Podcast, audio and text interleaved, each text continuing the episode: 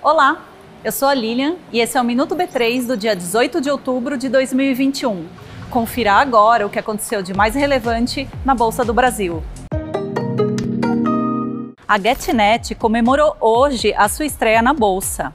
A companhia oferece produtos e serviços de meios de pagamento. A GetNet começou a negociação das suas ações depois da cisão com a empresa de meios de pagamentos do Santander.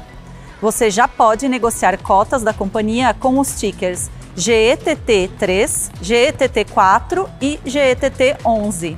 O Ibovespa B3 fechou em queda de 0,19% aos 114.428 pontos. E as lojas americanas foram a empresa com melhor desempenho, com alta de 20,72%. E o dólar teve a média no dia de 5,518 para compra e 5,519 para venda.